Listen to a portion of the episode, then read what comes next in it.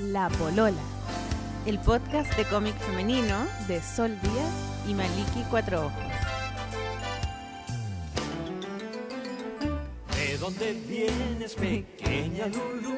Eres toda mi felicidad. Sale igual. Bienvenidos, Bienvenidos y bienvenidas. bienvenidos a nuestro primer capítulo de La Polola, un podcast de todo de nuevo.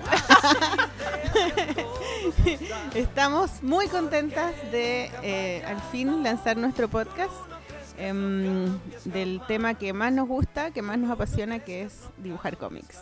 Bacán, sí. ¿Qué te parece, Sol, nuestra intro? Me parece espectacular nuestra intro, la amo, porque mm, precisamente habla de un personaje femenino del cómico, de los dibujos animados, eh, y que también representa una visión de la feminidad distinta a la que siempre también se nos muestra, o las mujeres protagonistas como otro, porque son muy lindas, porque se comen al personaje principal, etcétera. Y Lulu un poco representa a una mujer, una niña, eh, protagonista, pero distinta, que es una niña que tiene sus propias ideas, su grupo de amigos, es una niña diferente. ¿cachai? Además, eh, la pequeña Lulu fue creada por Margie, que es una mujer dibujante, Más en una época que em, la mayoría de los dibujantes eran hombres. Entonces, eh, hay, una, hay una clase de cómic eh, que yo doy, bueno, que he dado en la universidad, donde, habl- donde hablo sobre ella, pero precisamente ahora se me olvidó todo lo que tenía que decir de ella. Bueno, googlea. Pero ella, pero ella era bacán y, y- y la apareció como una tira cómica en el diario. em, y la tira, la primera tira cómica de ella era solo una viñeta donde aparecían unos novios que iban caminando eh, por el que iban como caminando al altar y la Lulu pone una cáscara de plátano. máximo. po. Es genial, ¿o ¿no? Porque además es la idea del Es la matrimonio. idea de la mujer, como el máximo logro de la mujer es casarse y todo, y Lulu ahí como saboteando un poco. esta Saboteando, idea. claro. Y Lulu era como alta y flaca. Era una niña como de, no sé, como de do- 12 años, algo así. Y después como que la achicaron un poquito, ¿no? Y, y- y, mm, y era, solamente salía como una vez a la semana.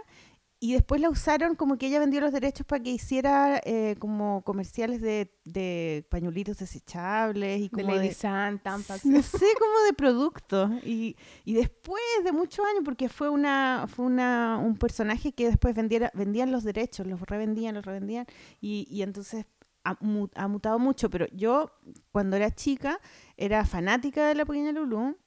Toda mi familia éramos fanáticos y leíamos eh, las revistas, nos, nos, nos- nos repartíamos las revistas y, y comentábamos las historias en el almuerzo. Cuando leíste esa historia donde la pequeña Lulú eh, se iba de la casa y era pobre y, y cuando la bruja Alicia llegaba y Memo y todo y, y me acuerdo estar conversando con mi familia sobre un, un, Un personaje. sobre una dibujado. historia específica de la pequeña Lulú. Y, mm, y bueno, y era para mí era como mi ídola porque eh, porque ella era súper chora, era, era sí, muy tenía sentido común, ¿cachai? Eh, era inteligente, pero era piola, ¿cachai? Como que ella no Claro. no, no hablaba mucho, era como calladita y observaba.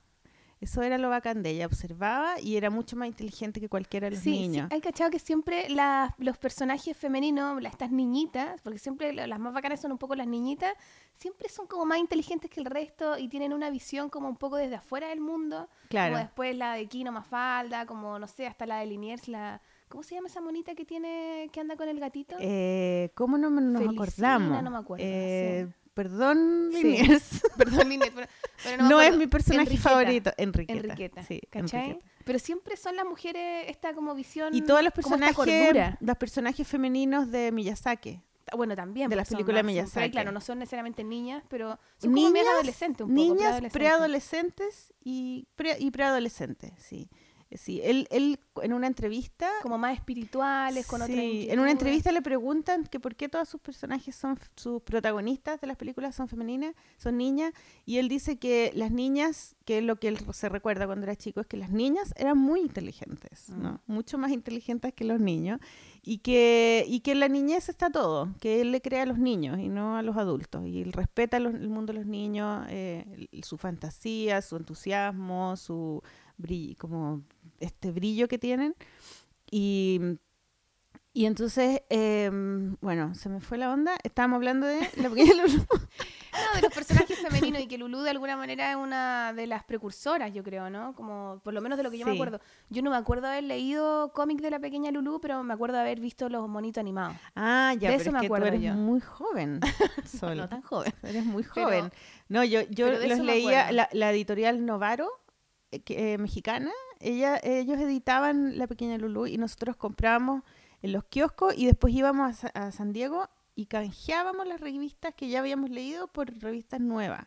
Ay, qué bacán. Sí, íbamos con mi papá y, y como que no teníamos idea de, de guardar la revista, ¿cachai? Como esa cosa como media como japonesa de que hay ahora que, con los mangas que ellos leen las revistas y las dejan en los cafés.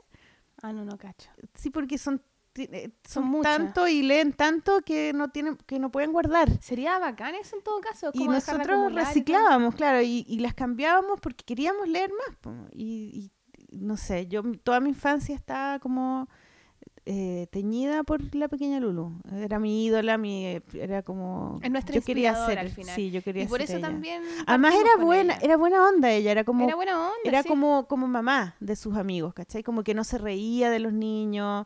em, Era como esto que yo te decía, ayudaba. es como que representa un poco la cordura. En general, estas niñas representan como una... Ah, yo te entendí la gordura. No. la cordura, cordura, Ah, la cordura, Sí, ya. ¿cachai?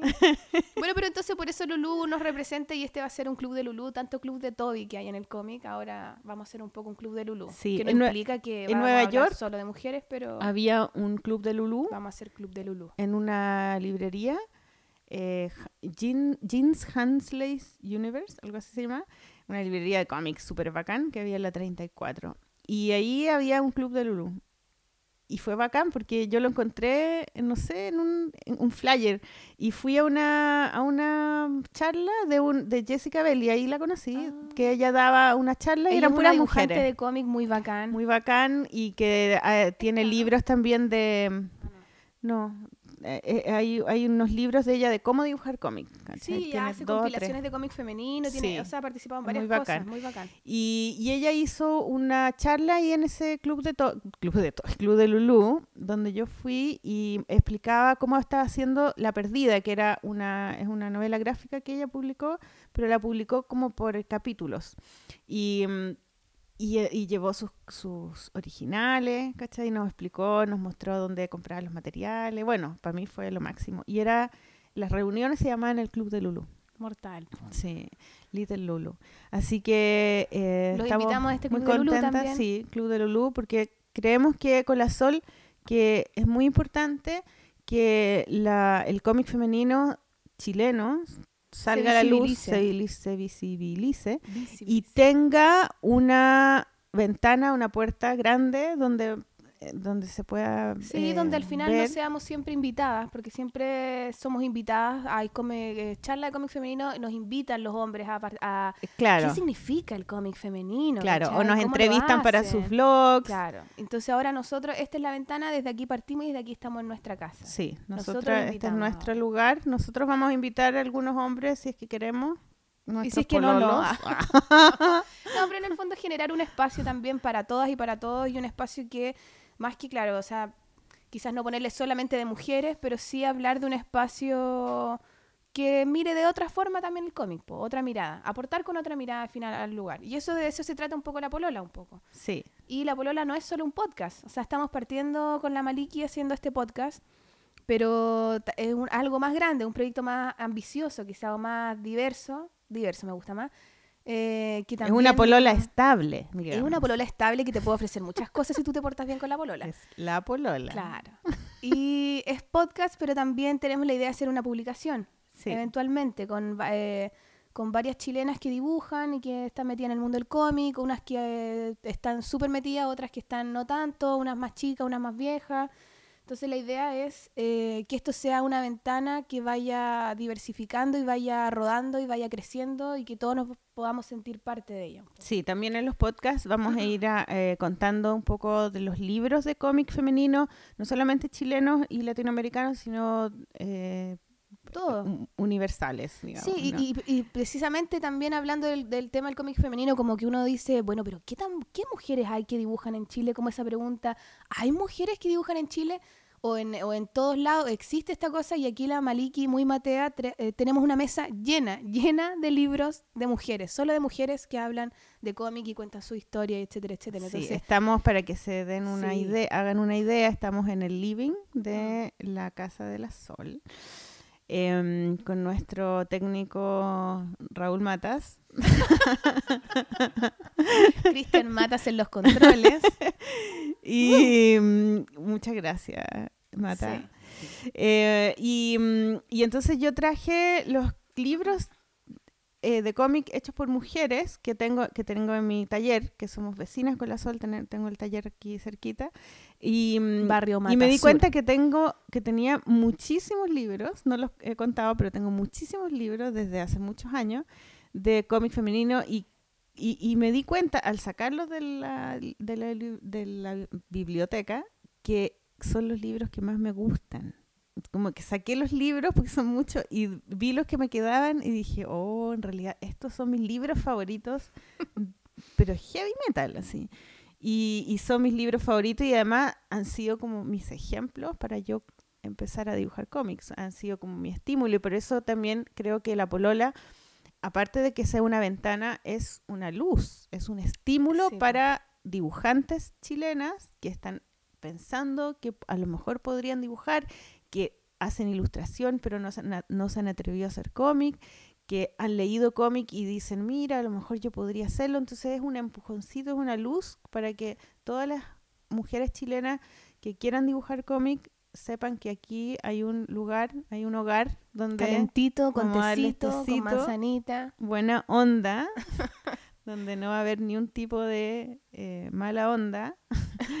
y, mm, y también podemos hablar, eh, Sol, en los podcasts, como para hacer una, como un- una pincelada de lo que vamos a hacer ¿no? en los otros programas, de, mm, de los materiales también que... que Sí, es- de, las cosas, claro, como cómo abarcar los proyectos, Claro, vamos a hablar también de los proyectos. cómo los trabajamos, qué los técnica usamos. libros, vamos a tener invitadas, Sí. ¿no? vamos a invitar a, mm, a la Florencia Olivo de Basaliza, que Sí. es nuestra, eh, Futura nuestra editora. partner, Claro. futura editora de la publicación de La Polola. Em, también vamos a invitar a nuestras amigas y colegas dibujantes que están metidas en el mundo del cómic y la ilustración, em, una a una, digamos, para ir entrevistándola. Y, mm, y también vamos a escuchar música, Sí, claro. al- un poquito, ¿no? Música eh, chilena, eh, sin de esas que no, no tenemos que pagar derecho, como música prestada, digamos. sí. no, Y, pero mm, tenemos harto, harto material. eso más o menos es lo que vamos a hacer. Em, ¿Qué otra novedad tenemos para hoy día, Sol? Yo Mm. creo que deberíamos partir también. Tenemos un papelito, pero la verdad te digo que no Sí. alcanzo a leerlo. Estoy cachando. No, está demasiado chica tu letra. Yo soy más vieja, ¿cachai? no? Yo creo que también, No bueno, presentamos una polola, yo creo que es bueno presentarnos a nosotras quizás un poco. Podría Ah, presentarte buena tu idea. Maliki para... Ya, bueno. A ver, yo soy Marcela Trujillo, soy pintora y dibujante de cómics. A veces digo soy dibujante de cómics y pintora, pero en realidad estudié arte en la Universidad de Chile y mm, eh, fui pintora durante muchos años hasta que eh, me puse a dibujar cómic, pero la verdad es que lo primero que hice antes de dibujar fue dibujar cómic. Fue lo primero, primero, primero. Porque eh, yo publiqué cómics en La Trauco, que es una revista de cómic para adultos. Ese era el título, el subtítulo. Trauco, la revista de cómic para adultos. eh, chilena, que se publicó en el año 89, 88, 89, 90, 91, por ahí esos años. En plena dictadura. Panqueta. Sí, en plena final de dictadura y principio de, de- de la democracia. Y, mm, y eran puros hombres. Y yo. Yo dibujaba. Y el hombre violador Trauco. y el hombre violador Trauco, el, el padre, protagonista, digamos, claro. El de la revista. Eh, Sí, y, y esta revista era editada por unos españoles, por el Toño Arroyo y, mm, y Pedro Bueno, que el Pedro, eh, los dos eran eh, españoles, y sus mujeres, que una era argentina y la otra era española. Y ellos llegaron acá a hacer este proyecto pensando que en Chile, cuando, se, cuando volviera la democracia, iba a haber una especie como de, de mm, Destape. destape, como lo hubo en España.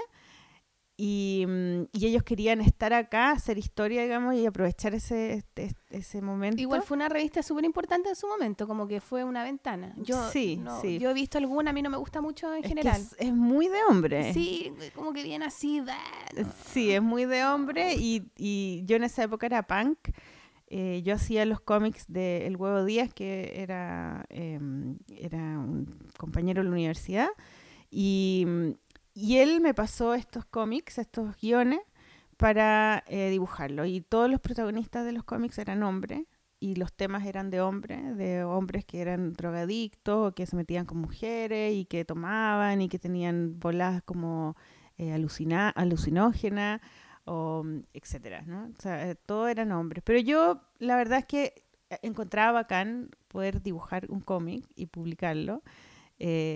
No tenía ni una onda con eh, hablar, no sabía lo que era el cómic en realidad. Yo lo único que conocía era el Pato Donald y la pequeña Lulú y el Condorito.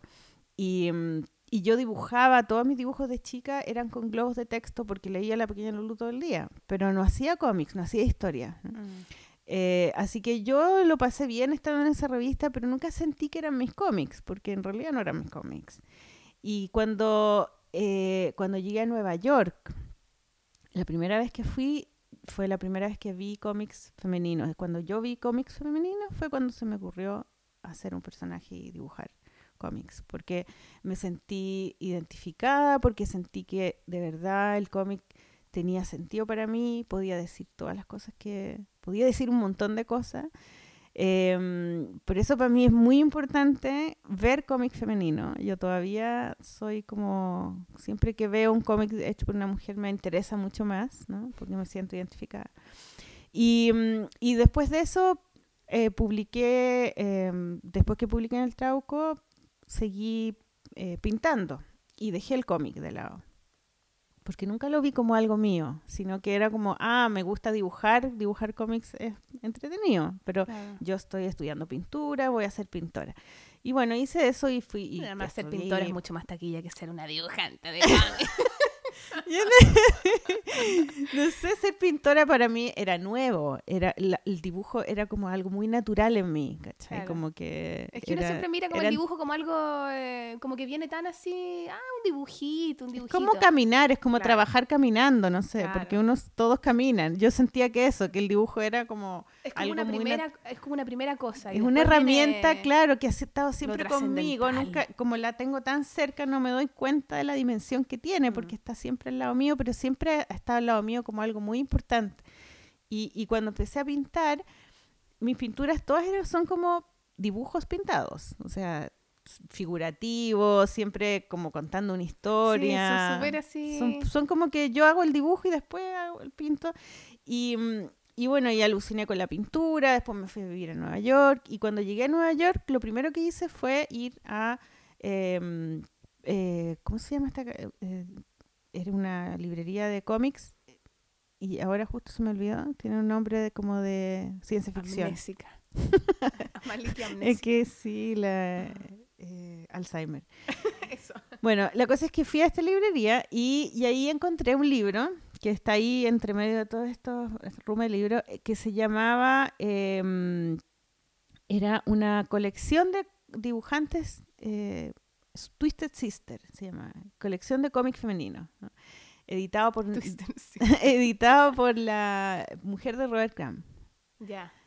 Aline Kominsky y Diane Numin, que es una amiga de o dibujante también eh, norteamericana, que eran mayores ya, ya son mayores, son, deben tener como 70 años, ¿no? Y, mm, y entonces ellas estaban editando un poco como la polola, ¿no? Editando a las mujeres ¿no? del cómic y ahí estaba, no sé, Phoebe Glegner, estaba Julie Doucet, estaba esta misma eh, em, Debbie Dresch. Dreschler. Y, mm, y entonces compré ese libro y compré otro de, em, de Julie Doucet, que es una dibujante canadiense, y de Phoebe Legner. Y esos libros me los traje a Chile porque fui la primera vez a Nueva York en el 95 y, y aluciné con esos cómics, los encontré increíbles. Y cuando volvía y me fui a vivir allá, em, me compré mucho más cómics, bueno, y cómics de hombres, mucho, mucho, mucho. Y después de cinco años viviendo, seis años viviendo en Nueva York, em, decidí que quería hacer cómic, mis cómics autobiográficos. Y ahí inventé el personaje de Maliki Cuatro Ojos. em, y, y me puse a dibujar todo lo que me pasaba sin ningún pudor, digamos, como un poco inspirada un poco en Sex and the City, que era, era yo era como fanática de esa serie. No la veía en la, en la tele, la veía, en lo- la, la arrendaba en, en- en videos, en, en un videoclub, sí, claro. una blockbuster. Y encontraba la raja que las mujeres Errors. pudieran hablar de sexo y que pudieran cam- intercambiarse, como que cambiar de tener relaciones pareja. de pareja como las tenían los hombres, ¿no? Como normalmente tienen los hombres que pueden hablar de que tienen una mina, después tienen otra, y sin ninguna culpa, digamos, No, ¿cachai? al revés, pues con una cierta Y- orgullo. Claro, y con respecto. orgullo y todo. Y, y entonces dije, ya, es- es- este es lo mío. Y yo estaba metida en eso y estaba como soltera, tenía 33 años por ahí. Y Andai, em, pero andaba, pero furiosa. Sí, po, y está en la flor total. Y, y Pasando entonces la flor empecé a... y se ríen, ¿ah? Que son mal. Hasta que lo pasé bien. Entonces ahí dije, bueno, empecé a, a hacer mi, mi historia en croquera, así como con un lápiz de pasta y, y con un, con un eh, borrador de esos white out con eh, que estas cuestiones blancas. Eh, y, y la hacía, los dibujaba en el metro, en el parque. Yo trabajaba con una niñita, la, la cuidaba. Y mientras ella estaba jugando en el parque, yo estaba dibujando. ¿no? Y estuve dibujando un montón de tiempo, como un año y medio más o menos. Y ahí mandaba los dibujos a Chile, ¿no? Pero Ahí los a publicar en el The Clinic. Sí, los mandaba, pero se los mandé a mi hermana como para que los viera. Y, mm, y ahí los vieron los de los, los del clinic y me invitaron a participar al clinic. Y, Y ahí como que te hiciste más conocida aquí. y ahí me transformé como en una dibujante profesional porque empecé a publicarlos, porque los otros no los publicaba. Y porque me imagino que erais como la primera mujer dibujante, un poco acá, no sé qué otra niña en esa época había que En dibujaba. esa época lo que, Que había que dibujaban era Chancho Cero, era Pe- Peirano, Ah. dibujaba ese. Yo me acuerdo, Era Chancho bueno. Era muy era bueno bacán, era bacán. timón. Yo, yo lo, lo, lo conocí porque una amiga que me fue a ver a Nueva York me los llevó de regalo. Todos Sí, los a mí me encantaba. todos los, los diarios, ¿cachai? Los pedacitos de la, del cómic. Y lo encontré bacán. Mm. Eh, pero no había mucho cómic. Y, y entonces yo los mandaba una vez a la semana, que era una página entera del, del, del diario, con una historia específica que me había pasado y siempre apa- aparecía algo de sexo y eran muy atrevida. Había una que era sobre eh, eh, enamorada de mi clítoris. Ese yo me acuerdo. Yo creo que así te, así caché quién era la Es Mariquilla. inolvidable. Cuando vi tu cómic era son una página gigante y una vagina abierta, pero así, pero, pero- y yo así, wow, qué onda. Y te- no, no, fue cuático. Y me acuerdo Sí, cuando hicimos clases, bueno, después vamos a hablar un poco de eso, pero cuando hicimos clases juntas, y yo me acuerdo que el primer día de clases tú te presentaste, bueno, yo soy. Malik, na, na, na, no sé qué, y pa, y pusiste esa imagen de la vagina, esta es mi vagina, así, algo así, y, todos los alumnos para atrás, así, peinados para atrás, así, zoom. Y yo dije, buena, loco. Así, llegáis a hacer clase y mostráis tu vagina, pero en pantalla gigante.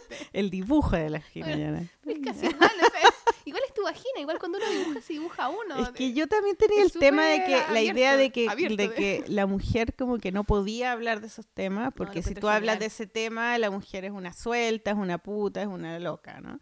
Entonces yo, mi, mi política, como mi postura política, era decir, no, yo puedo hablar de ese tema sin ser puta, sin ser una suelta, independiente de que fuera un poco suelta, eh, en ese momento. eh, era la vagina como los hombres hablan del pene y del, no, No, y sé, Santiago como hablan de eso. rayado, el pico es algo que uno dibuja Claro, cuando chico, y- dibujáis una weá, ¿cachai? Y también porque era una época en que yo estaba muy, eh, como que era la relación mía con mi sexualidad era muy, muy, muy fuerte y, y- y era mi- el tema de mi vida era ese. Entonces, ¿cómo no iba a hablar de eso si era, era el tema No, de yo lo encontré genial, lo del encontré momento? así wow, así. y, y encontraba entretenido poder, no sé, po, que, como que ese tema viniera de una mujer. Y, y claro, yo obviamente, yo como yo estaba en Nueva York y toda la gente que, que, ve- que vio el cómic estaba acá en Chile, eh, no sé, mi familia, ellos vieron el cómic, quedaron para adentro, todos. Pero como yo estaba lejos, no, no, No pasaba no nada, pa- claro. A mí no me pasaba nada, solo que yo me sentí muy bien de poder hacer algo que yo ni yo sabía si lo podía hacer. O sea, cuando estaba haciendo el cómic yo decía, ¿estará bien que haga esto? O sea, ¿quedará un poco la cagada o me quedará un poco la cagada a mí? ¿Qué va a pasar? Y no pasó nada, en realidad nadie me tomó presa, no me cayó un rayo del cielo, no se abrió la tierra y me tragó, ¿cachai? Como no pasó nada. O sea, eh, nada. Y, y después se me como se me acabó un poco ese ese ánimo de querer como hacer algo chocante y empecé a hacer cómic como más sobre exposiciones que yo iba al Metropolitan y qué sé yo y ahí empezaron a alegar la gente Que los lectores que encontraban fome mis cómics porque ya no hablaban de sexo, ¿cachai? Y después caché que en realidad el sexo no era lo que yo, me, lo que más me gustaba hablar, sino que me gustaba dibujar en realidad, me Claro, gustaba de, de alguna manera, en el fondo lo que te gusta, o lo que yo creo que lo que te gusta ahora también es hablar de lo que te va pasando, como que de este rollo íntimo, de lo, de lo interno, Todo lo que me va pasando. y- exteriorizarlo a través de los dibujos. Y ese es tu rollo al final, es como el cómic autobiográfico, que es muy femenino, que hay muchas mujeres que tienen esa... Claro, y el cómic también fue para mí súper importante porque yo con el, por el cómic volví a Chile.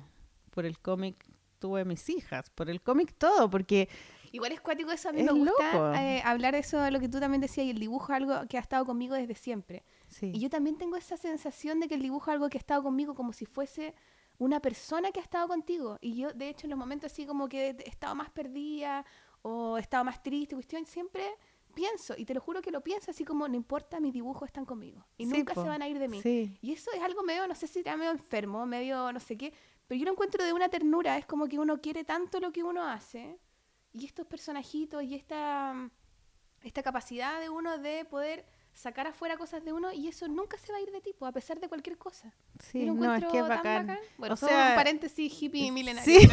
es que me- me gusta mucho esa, esa idea de algo Sí. que siempre está contigo, como, una, como un espíritu que te cuida, que te sana, que te Sí, y- habla, que y, te- y como que es tu garantía, es como Sí. que es tu plata en el banco, no sé, es como que ahí está tu potencial. Y de alguna manera es algo con lo que uno se ha sentido identificado. Entonces Sí, también esa, esa persona que te cuida eres tú también, ¿cachai? Sí, Como sí, medio- es como para allá y para acá. Mm. Bueno, y después de eso, de los, del clinic, yo me te, te digo que, que, que, que por los cómics volví porque, porque tuvo tanto, em, como tuve tanto eh, retorno de los lectores, ¿cachai? A través del mail, que sentí que a la gente le importaba mucho mi trabajo y eso nunca lo había sentido. Ni con las pinturas, nada, nunca, nunca. Entonces como que dije, no, yo me quiero volver a Chile. Y todos mis amigos me decían, está ahí loca, ¿cómo se te ocurre? Ahí en Nueva York. Y dije, no, me quiero volver y la cuestión. Entonces decidí volverme a Chile. Y me fui a Europa de vacaciones. Y en Europa me encontré con el huevo, que era el que me hacía los cómics. Y, em, y tuvimos un romance eh, como esos romances que hay en esas épocas de la vida. como, ah, no me tomé una botella de champaña y, ¿verdad? y quedé embarazada De Lulu. de Lulu. Sí. Precisamente, volviendo al inicio. Y, y él me contó que él me invitó a Hamburgo, porque yo estaba en París, porque él había visto mis cómics, porque yo le mandé mis cómics a una amiga que vivía en Francia, y él había ido de vacaciones a la casa de esa amiga. Y, ella, y él dice que vio los cómics y dijo, oh, la Marcela, ¿cómo está? ¿Cachai? Como Quiero que que lo único que, quiere. Y, me invitó por eso. O sea que si yo no hubiera hecho esos cómics, a lo mejor él no me habría invitado y a lo mejor yo no habría quedado embarazada. y a lo mejor Todo no tiene la sentido. pequeña Lulu. ¿Cachai no? Todo por los cómics. Todo por los cómics. Y, y, y bueno, la cosa Somos es que después... estúpidas. Estúpida. Y después me vine a Chile embarazada y me, y me volví a Alemania a vivir ah, con, con Álvaro y con la Lulú. Nació allá la Lulú. Eh, otro día vamos a hablar sobre la maternidad. y, y- y cuando estaba allá, eh, dejé de dibujar cómics. Porque ya lo que, estaba, lo que me estaba pasando eh, ya no era mío nomás. ¿Cachai? Era de él y mío, o sea, era como de los dos. Entonces no podía estar contando mi intimidad con el, con el Bueno, marido. ¿Hiciste alguna, en alguna, en Después, alguna po, pero en ese momento sentí que no podía y que, y que nada era tan, tan interesante, como que sentía como que la maternidad me, me, me superó, me Te superó, me- no, me superó completamente, no, me, como que me, me superó, me puso la pata encima y me aplastó como un bicho en el Bacán. suelo. Me estoy sintiendo súper bien, Maliki. Pero eso me pasó. Qué Y bueno, como la que se- de la maternidad. Pero cachai que en ese momento el cómic no fue capaz de sacarme a flote, lo que fue capaz fue la pintura. Y en ese Bueno, es momento que tú siempre tenías esa... me puse a sí, y- yo pintar. creo que está bien, si al final uno ama el cómic y todo, Mm. pero uno no tiene un amor nomás, po. Uno tiene varios amores y Sí. es parte de cómo se enriquecen esos amores unos con otros. Porque Claro. también me pasa con otras cosas. po. Y después de eso me vine a Chile y ahí empezó mi, mi carrera como Y ahí dibujante. empezaste a publicar, publicaste tu diario íntimo, el diario Claro, íntimo iluminado. después también pinté y también como que estaba en esa, esa como eh, disyuntiva de que si era hiciste pintora. animaciones, po. Hice animaciones, hice una exposición donde puse cómics, pintura y animación. Pero eh, el- yo creo que cambió cuando, cuando, cuando me ofrecieron publicar. Cuando me dijeron, los dos primeros libros fueron editoriales que me llamaron para publicar. Que me dijeron, Mm. queremos publicar tus cómics. Y ahí cuando se publicaron mis cómics en un libro, yo sentí que era dibujante de cómics. Sí, pasa algo con el tema de las publicaciones. Sí, Como porque que te tienden a validar de alguna manera que Es puede que no ser. piensa que, claro, el libro, menos, el pero- libro es como miles de ejemplares donde lo ve mucha gente que tú no sabes quién es. Sí, es algo concreto que puedes tomar en tus manos, que puedes mirar, es un objeto, es distinto que tenerlos publicados en una cosa virtual. Sí, Aunque yo creo que eso cada vez está cambiando más. Ahora con la, con la era digital. sí, como que ahí hay otros tipos de formatos, están los temas del fanzine, como que hay otros medios. Y ahora como que yo siento que eh, no solo porque tengas un libro eh, te hace al tiro ser algo muy importante, ¿cachai? El libro es Mm. algo importante, siempre va a ser algo importante, pero, pero tampoco creo que cada vez que uno le cree menos a los formatos también. Sí, bueno, también tiene que ver la trayectoria. Sí, y bueno, como pero el- esa puede los años de circo, los sí. años de circo. Sí. Bueno, y yo creo que esa, es- esa, es, la, esa es mi historia. po. Y, ahí hice, historia mucha, gigante. hice muchos, muchos libros después. Bueno, ahora tengo cinco, cinco libros. Hartos libros. El, el último, bueno, el primero es Las Crónicas de Maliki, que era Feroces Editores. Después era eh, El Diario Íntimo de Maliki, con Reel. Después eh, Maliki en tinta china, con ocho libros. Después El Diario Iluminado de Maliki, con ocho libros. Y después Quiero ser flaca y feliz, con Planeta, que lo coautora con la Carolina Lama. Y, mm, Y ahora estoy trabajando en uno y ahora nuevo. estoy en uno, uno nuevo que no sé cómo se llama porque se ha llamado de mil maneras, le cambié el nombre, no. Pero va con eh, Random, que el próximo año. Está buena. Sí, estoy en eso. Vamos a tener un capítulo especial para hablar de los proyectos. Sí, sí, vamos a hablar sobre los Sí. proyectos, cómo se nos ocurren, de dónde vienen, todo eso. Toda esa onda. Así es que ahora yo me voy a tomar mi tecito y tú nomás nos vas a contar tu historia para que... eh, Bueno, mi historia no es tan taquilla como la tuya, pues Maliki. Como que no, es la misma historia. No, no, mi historia, yo, bueno, me- eh, yo me llamo Sol Díaz y yo también... Empieza por tu em, mamá. Allá. no, por favor. Me gusta la historia de tu mamá. No, no, no, no. Y bueno, me llamo Sol Díaz. Em, estúpida. Que hable de la mamá. Eh, No, no, no, Otro no se imaginen otra cosa de mi mamá, no otro es tan día. importante. Otro día hablamos Sí. de la mamá. Sí, Ya. pues podríamos tener un capítulo, podríamos invitar a las mamás. Imagínate lo importante que son las mamás para las mujeres. Es como O sea, de ahí viene todo el mega conflicto de sí. todo. Ese es un ¿Tú tema que deberíamos un conflicto hablar. con tu mamá? Ah, no, nada que ver. Las dos tenemos como... Mi mamá me O sea, quiere. no conflictos, pero como que pa- no- nos llevamos un poco mejor con el papá que con la mamá. Sí, Qué cuático. sí. No, nos vamos a hablar. Deberíamos tener un capítulo de eso igual, divertido. Hemos tenido, sí. Bueno, yo lo he de alguna y manera, bueno. no es tan- importante, Sí, es, es muy importante. importante. sí. Bueno, pero yo tengo la... Yo me acerco al cómic de, de una forma quizás diferente. Yo, yo estudié diseño gráfico. Y a mí, bueno, como decía antes, siempre me gustó dibujar y el dibujo siempre ha sido como algo con lo que yo me he identificado. Siempre fui la que dibujaba en todos lados, ¿cachai? Era como... Es parte de mi identidad. Em, pero me metí a diseño pensando que iba a dibujar. En la Chile también. En la Chile también. Y de hecho como que no me metí a arte porque era arte o diseño. Porque arte ¿Por qué siempre... no te metiste a arte? siempre tuve la sensación de que... Yo voy a ser muy como- pobre. No, te juro, me- nunca, nunca pensaba en eso, claramente. O sea, claramente nunca ha sido un tema que he pensado en mi Ahí vida. estamos en una posilga ahora. No, pero, o sea, si, si me Con pongo a pensar en esas cosas, hay un montón de decisiones que no hubiera tomado, ¿cachai? Mm. Pero, pero no fue por eso, fue porque yo sentía que arte era una weá así como que era yo un artista, era como una weá, un ser del Olimpo para mí. Como que no podía entender cómo Ah. te metías en una universidad y después de cinco años te dan un título y ahora eras artista. Como que me, me chocaba. Yo creía que la gente así ultra mega talentosa, pero así increíble, podía meterse a arte. Como que me dio miedo eso. Qué Mm. tonta, igual, no sé, pero pe- pensé que diseño era una carrera como más, funcional que yo podía Más estudiar práctica. y que iba, iba a ser ligada más al dibujo, porque yo tampoco, no sé si quería pintar y cuestión, yo Mm. quería dibujar nomás, ¿cachai? Bueno, no, no me- resultó, porque al final diseño daba lo mismo si dibujaba yo no, ¿cachai? Pero sí, lo que yo aprendí un montón y yo creo que lo que más hago en mi trabajo es el tema como conceptual de la idea, ¿cachai? Mm.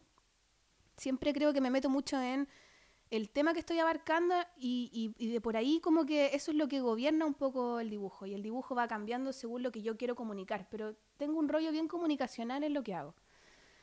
Y bueno, yo dibujaba siempre, pero tampoco, nunca me metí el cómic. Porque siempre, una vez que fui a una tienda de cómics, vi puros cómics y eran todos de superhéroes. Y de las mujeres que habían eran todas pechugonas y eran como heroínas porque se comían al loco. Y era como un mundo donde entré a una tienda de cómics, vi un poco, caché la onda y me cargó. En Eran verdad, como trofeos las minas. Claro, y era como todo así, bah, oscuro, puros gallos hablando del capítulo no sé cuánto, de la no sé cuánto, de películas, series, como gente obsesiva, no, como que lo encontré así, está, no me Esa gustó. gente. Sí, no me gustó, o sea, como, Esa es gente que ve Game of Thrones. no sé, no me gustan esas cosas. No, no las odio ni nada, pero no, no me sentí a gusto, no me gustó nada de lo que vi. Lo único que Mm. me compré fue un cómic de la abuela Fuentes de Asterisco. Y que era un personaje que había, que era una abuela que andaba en motoneta y tenía a su sobrino que era como un curado, piante, ¿cachai? Y la vieja era la protagonista y era divertido, me gustó que fuera una vieja. Y ese es chileno. Ese es chileno, el asterisco, sí. De hecho, hubo como... Una bueno, vez no, una vez estuvimos juntos en una cosa en una charla. Viña. Sí, ¿te acordás? Y Sí, me acuerdo, era bien simpático. Sí, era ya. simpático. y bueno, eso, pues. Entonces nunca realmente me metí, ni tengo referentes del cómic, ni, ni siquiera ahora mucho. Soy súper poco matea, no averiguo tanto, no, no me meto tanto. Como que a mí me gusta dibujar, pero no soy muy estudiosa en eso. Mm. ¿Cachai? Pero tú tenías unas croqueras una vez, ¿te acuerdas? Que, y te- que vimos. No, si tengo 100.000 croqueras, desde chica, de- siempre. Pero con cómics. Po. sí, sí, pues y habían personajes y eran súper Siempre bacanes. tengo historias, de chica Sí. siempre hacía y me dibujaba a mí con mis amigos de- del edificio y salíamos y otros personajes. O sea, siempre tuve muchos personajes. Tu, tu, tus referentes me acuerdo que eran como monos animados. Como Hey Sí. Arnold. De hecho, mi ¿O re- no? ¿sabes qué? Más que los cómics. Más que los cómics, los, los monos animados. Porque en esa época estaba el Cartoon Network y era como, Qué guau, bacán ¿cachai? Cartoon Network. Y estaba Nickelodeon y estaba Arnold, los Rugrats. Bueno, ya era más grande igual, pero igual me Pero gustaba. Arnold era bacán. Arnold es lo máximo, Sí. ¿cachai? Está- ¿Cuál más? Los de, el Hey Monstruos, los monstruos. y la, una mujer, una niña que era de MTV. La ¿Cuál loca? así, que lo así. Ah, Que tenía el pelo. eh, Ginger. Había una que era como- Ginger. no sé, que tenía los ojos, los lentes, unos lentes y el pelo así. Ah, Daria, po. Daria. era lo máximo. ¿O no? Sí, como que por ahí yo ¿Cierto? me engancho más con Claro. las cuestiones. Claro. Pero bueno, y entonces al final eh, yo siempre igual tenía monos y empecé con las bicharracas, tenía un blog en, cuando estaba estudiando diseño y su- empezaba a subir estos monos de precisamente para hablar de un personaje, yo quería tener un personaje femenino, porque mis personajes generalmente eran hombres y no podía tenerlo ¿Eran porque hombres? sí, tenía uno que Ah. era el Mario que me encantaba. Eran como hombres que a mí me gustaban un poco. ¿cachai? Tenían estos Ah. monitos, salían de mochileo y salían con el chasca y no sé qué. Eh, pero entonces quería una mujer y dije, y como que no sentía que si dibujaba una mujer, eh, tenía que cuidarla mucho, ¿cachai? Para que no Mm. fuera ni tan tonta, ni tan puta, ni tan no sé qué. Y eso Claro. me coartaba libertad.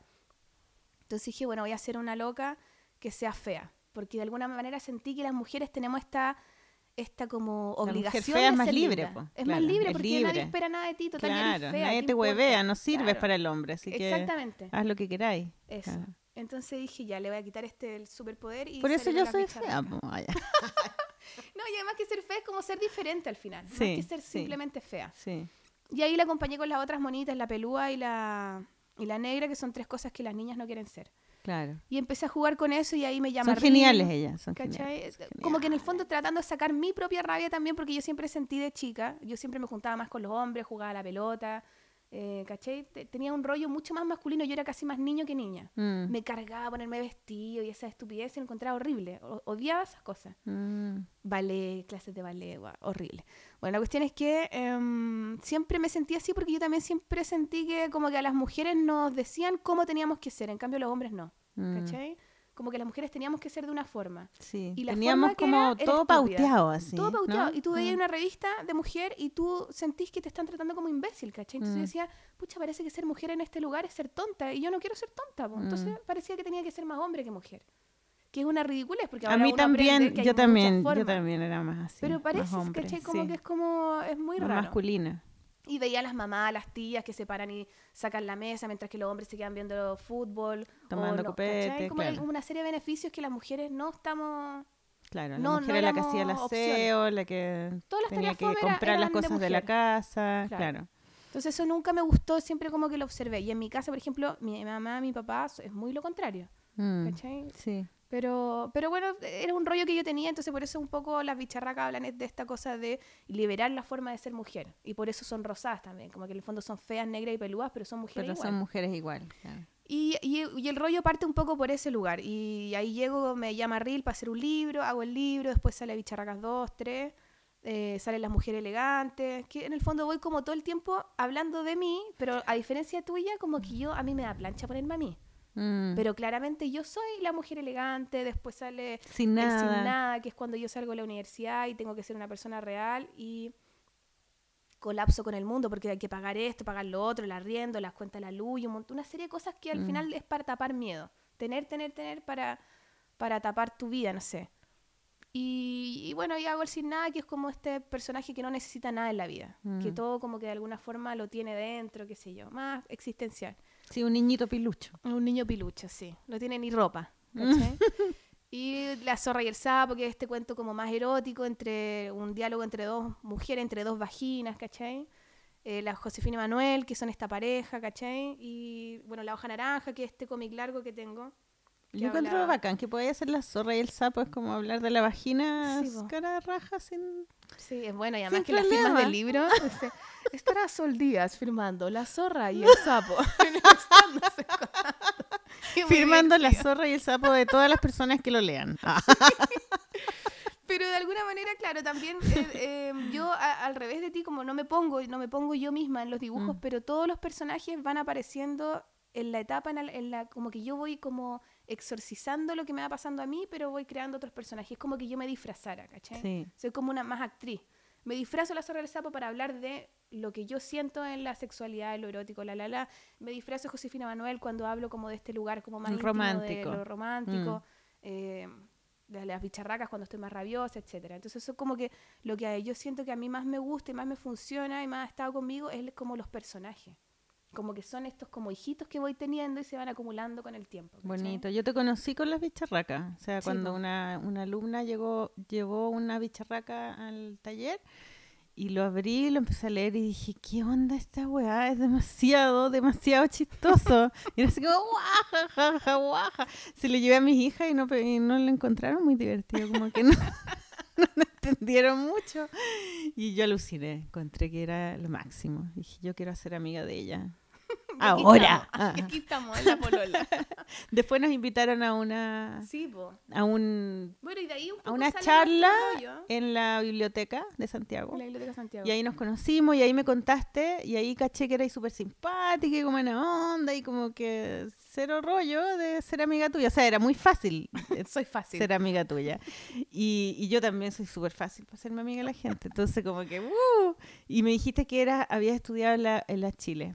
Y a mí me habían invitado a hacer clase a la Chile, a- ahí a la FAD, A la FAU. a la FAU. Facultad de perdón. Arquitectura y Urbanismo. Eso, a la FAU. Y, y yo te pedí que fueras mi ayudante. Y ahí nos hicimos, Y ahí enganchamos y Colegas. empezó nuestra historia de amor. sí, de amor total. Sí. Y entonces trabajamos en, en la FAU un año juntas. Sí.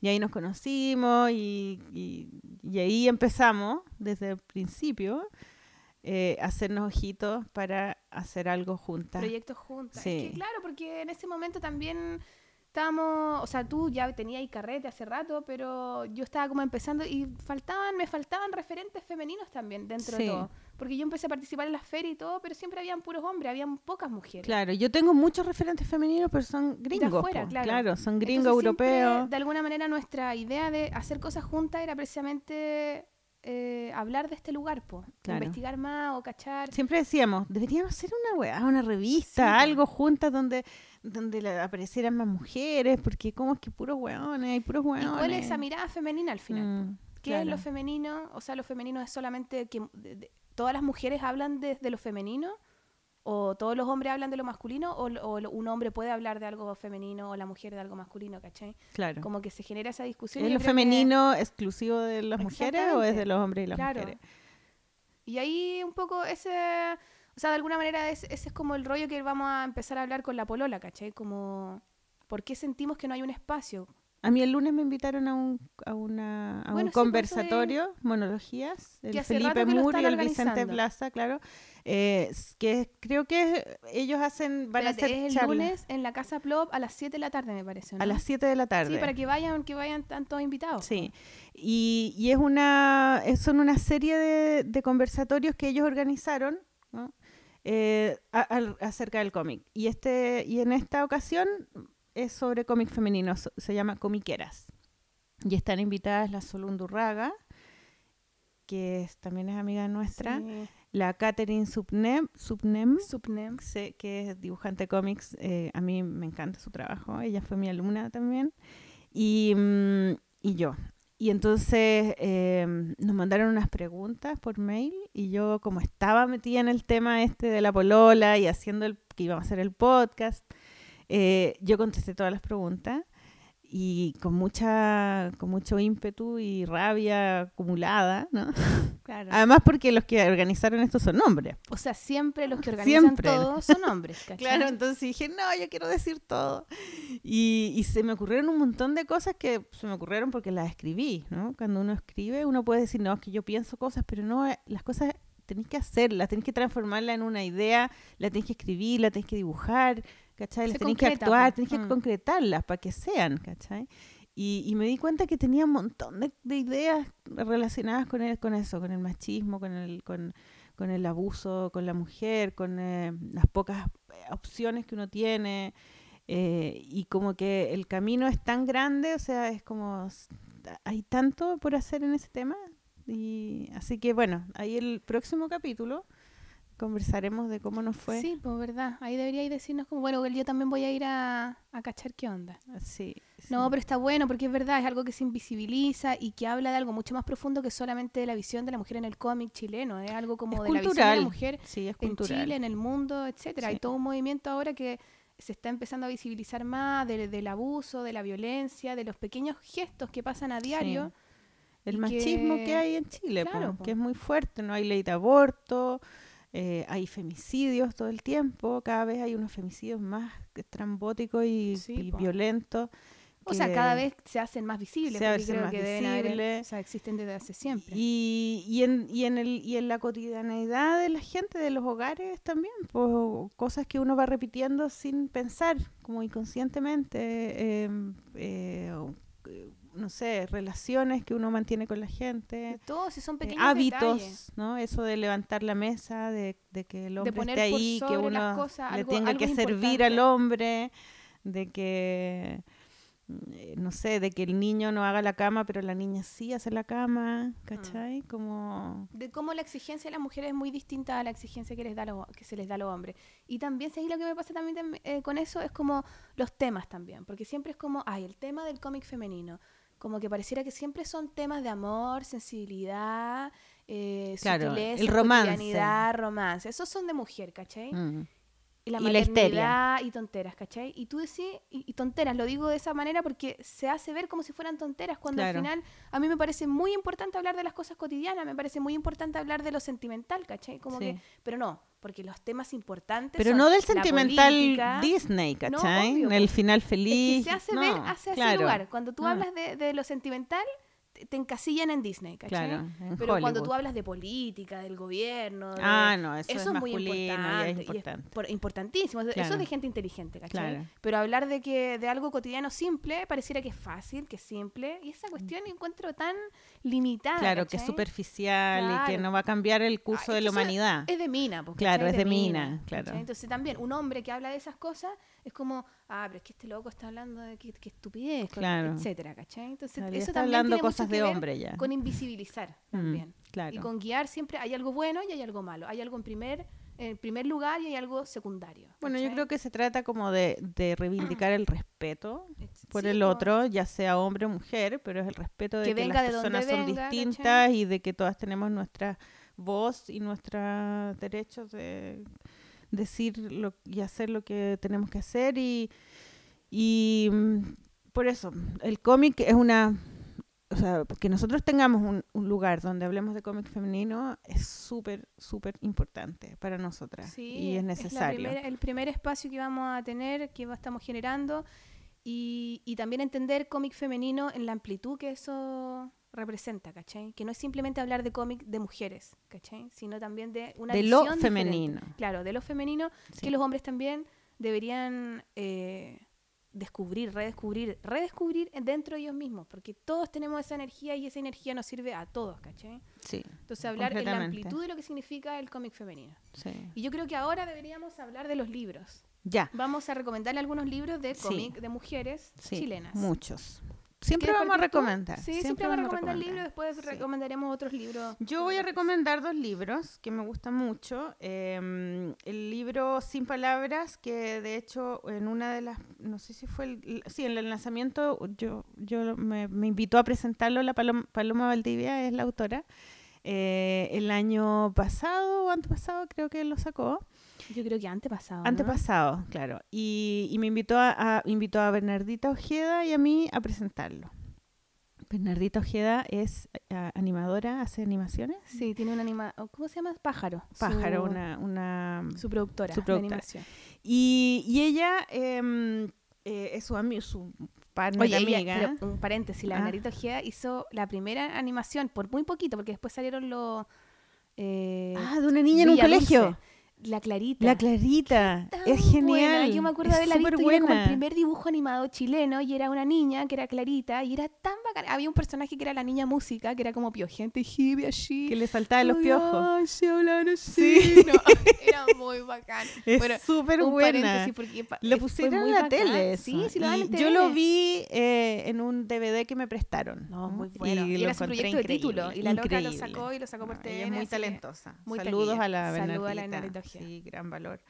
Eh, bueno, Paloma Valdivia es una ilustradora eh, chilena muy eh, prolífica, muy talentosa, muy simpática, que, que es una, es- tiene su expertise en la ilustración infantil. ¿no? Hace muchos libros de- de- de- para niños. Sí. Y, mm, y se le ocurrió a ella hacer un, un cómic, ¿no? Pero un cómic estilo como muy personal, muy testimonial.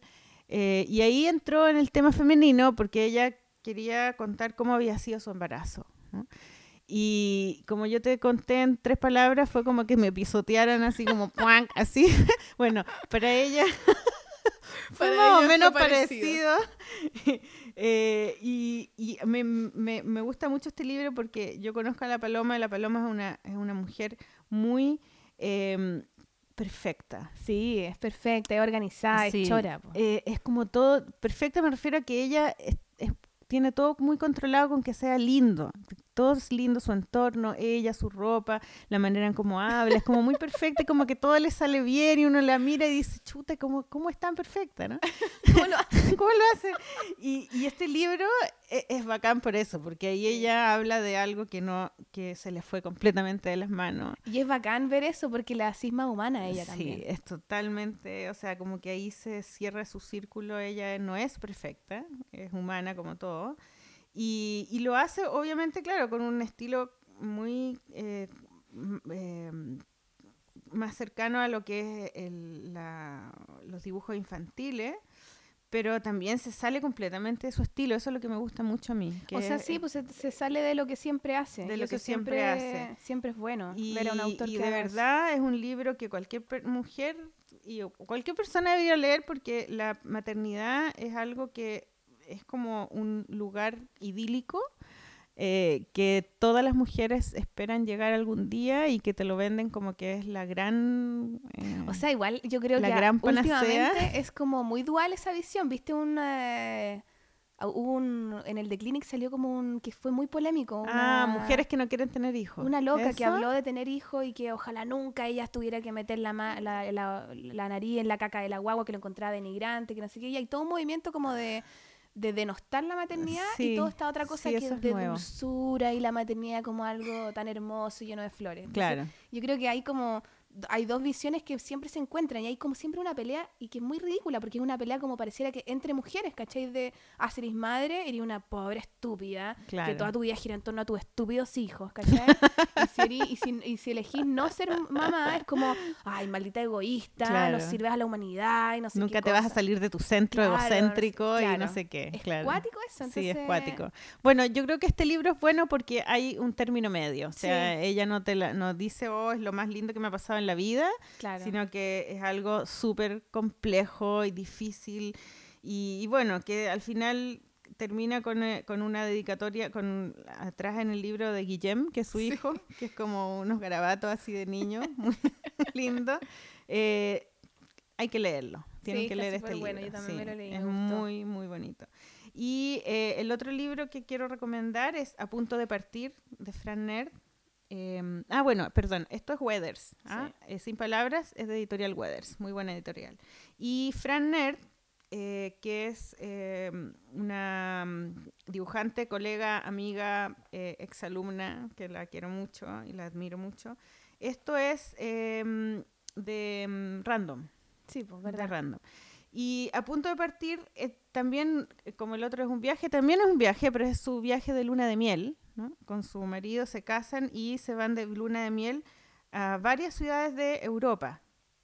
Eh, porque después el marido tiene una, eh, se gana como una beca para irse a Berlín, entonces como que está todo un poco relacionado. Y, mm, y entonces es un diario de viaje. Es muy bonito porque ella hizo este diario, realmente existe este diario, el original, lo hizo, y después lo volvió a hacer como los, lo el pasó libro. limpio al libro, ¿cachai? Pero Sí, él- es cuático eso de los diarios de viaje, son como esa idea del dibujo como medio documental. claro, pero ¿tú, has, eso. tú has tratado de hacer diarios de No, yo viaje? no puedo, yo he Es que tratado. es muy difícil lo porque encuentro ultra estáis dibujando, o sea, yo me demoro en dibujar, entonces como que estáis en- de viaje y cuando estáis de viaje No, yo quiero que estar de viaje, po. salir, ir para allá, conocer, caminar, después llegáis, estáis cansado, queréis descansar porque después tenéis que levantarte temprano. ¿En qué minuto dibujáis? No, y, y yo tampoco ¿Cachai? sabría, o sea, me cuesta Es mucho. Yo cuando nos difícil. fuimos de gira con la Orquesta del Viento y nos fuimos a Rusia, Sí me acuerdo, tú dijiste, Yo dije, sí, voy me voy a llevar, me voy a motivar, me voy a de hacer... Rusia, obvio, me llevé unas croqueras y todo, dibujé como dos, dos páginas después chao, andaba en otra, pues como que me, me cuesta. Tomando vodka. Das Zarovia. Uh, así, bailando. No, es muy complicado. Entonces ella hizo realmente un diario, eh, que lo vi el diario, después lo volvió a dibujar entero. O sea, lo la media pega. editó, es la media pega y es muy lindo porque de verdad tú viajas a todos los lugares y aparecen cosas muy...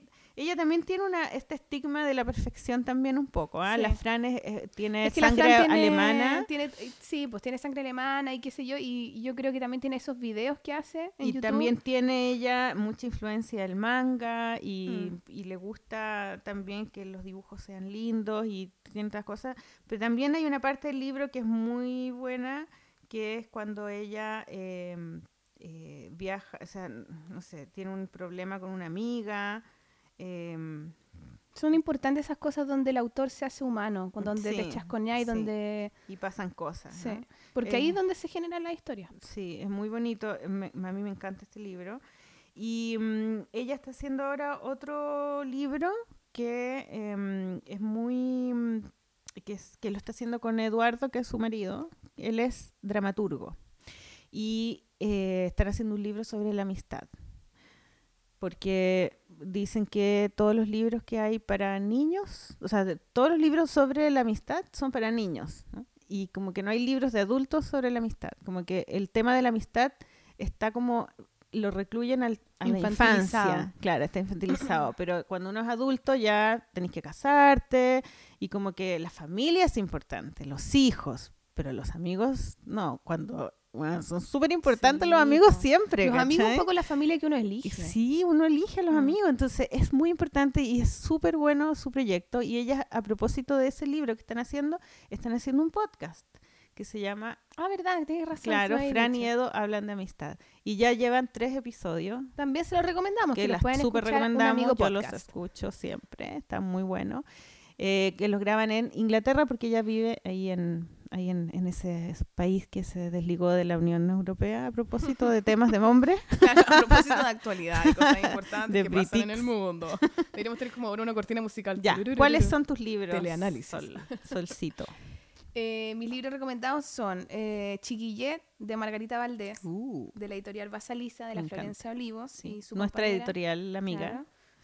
Y Chiquillet yo lo recomiendo porque a mí me gustó mucho. La Margarita también siempre ha estado más ligada con la ilustración. Bueno, igual siempre ha hecho cómic, pero no había publicado una historia. Sí, ¿Cachai? sí. Y acá la Margarita habla de un poco su infancia. Y habla como de una infancia en los 80, de, la- de cuando los niños tenían amigos en el barrio, que ahora pareciera que cada vez están no, más porque es extintos. peligroso. Claro, de salir a jugar afuera, A de comer los plaza. manjarcitos. Y sabéis que, como que uno también, como te lo estoy explicando ahora, suena como, ah, de la infancia, cualquier cosa, pero yo me lo leí y tiene estos detalles como tan personales, pero tan universalmente, como que nos- uno, como que en el fondo, al hablar tan particularmente de su infancia, como que todos nos metemos en ella, ¿cachai? Sí, sí. Y es muy lindo y el dibujo es muy El Atari. muy suelto, con unas viñetas muy... Tiene, tiene como Es una muy serie de texturas. como experimental su Sí. trabajo. sí. Me gusta Además que es en color. Y es muy expresivo, sí. Es, Es a en color, color. y es muy expresivo. ¿Es los en color o es a color? A color, yo creo, ¿no? No sé. On- con color. Ah, Yo lo encuentro Un- muy un lindo. color. Muy sensible, muy, muy divertido también a rato. Te encariñáis con el personaje que es muy ella, ¿cachai? Muy, muy igual a ella cuando me imagino que era chiquitita con su gatita. Entonces, muy bacán. Hace muchas referencias a citas como de la tele, a música. sí, película. Sí, es muy bonito. Y está eh, una edición muy linda también la que sacó Basaliza. Sí, como pituca. Tapa dura y todo. claro. taquilla. Y el otro libro que quería recomendar es Diario de un Solo, de la Uh, Catabú. Bueno, este es el primero, ¿no? Este es el primero, sí. Que es muy taquilla y la Catabú llegó como a remecer. ¡Pum! Llegó, pa, con el libro. Sí, eh, bueno, y fue un súper éxito. Y yo encuentro que hay, claro, el, es muy simple. Es un dibujo que de hecho ya no tiene original, él lo hace todo en digital y a un solo color. Este color medio Facebook, ¿cachai? Claro. Y lo que me gusta de este libro es precisamente lo que yo te decía, esta cosa de los temas, porque ella habla de un mono que es un solo, ¿cachai? Que es un solo como todos somos solos a veces, como Sí. todos, que- como esa cosa de no la, la soledad vista no como una terrible soledad, sino No, como pero es que una- esta que- sociedad Sí, promueve la soledad, po. o sea, claro, de una, claro, pero tiene esa cosa así como de una soledad que uno disfruta. sí, po. Pero de alguna Claro. manera también es una soledad, me, es- me gusta esa dualidad, porque creo que es como... también es triste. ta- es triste, pero es amarga. Es como Mm. algo como el solo, como que no quiere compartir un gallo muy egocéntrico, muy, muy en su ola. Es como medio pesado el loco, igual. Pero Sí, también tiene una cosa que hermosa de también tiene que ver con la lugar. depresión y la pastilla para la depresión. No, y Netflix y estar Sí. viendo series y no pescar Claro. al mundo y estar ensimismado, Mm. etcétera. Pero lo habla desde puros como insight, ¿cachai? Puras Claro. cosas muy cotidianas que creo que lo explican muy bacán. Lulú, no crezcas, no cambies jamás. Chiquillo, entonces ya nos vamos despidiendo un poco de este primer capítulo. Ya estamos con la hora, Sí. em, o pasada, yo, creo. Pero era el primer capítulo, así Bien, que teníamos que. Claro. Bueno, y entonces lo dejamos con una canción muy, muy bacán. Cuéntanos la historia de la canción. La canción Por es favor. de otra, o sea, es de una mujer muy importante también. Una rapera, taquilla, chilena. ¿Cómo se la llamará? Ana La mejor de todas. Saludos para la Sí, Ana. Que ahora recién se fueron de gira, que es una canción que compuso con Raimundo Santander, también de la Orquesta del Viento, qué sé yo. Y eh, se llama, es un tema nuevo, eh, se llama Calaverita. Muy Sí. bacán. Se lo dejamos y, hacemos un saludo. Entró, en la como en el folclore. Ah. Claro, se puso más es como un vals peruano. Sí, sí. muy bonito. Y entonces nada, pues, un saludo como habla la canción y la van a escuchar, hacemos un saludo y nos despedimos con calaverita, así que hasta el próximo capítulo. La próxima semana. Hasta la próxima semana todos los jueves vamos a lanzar un capítulo. Muchas gracias por escucharnos y que viva el cómic femenino. ¡Bravo!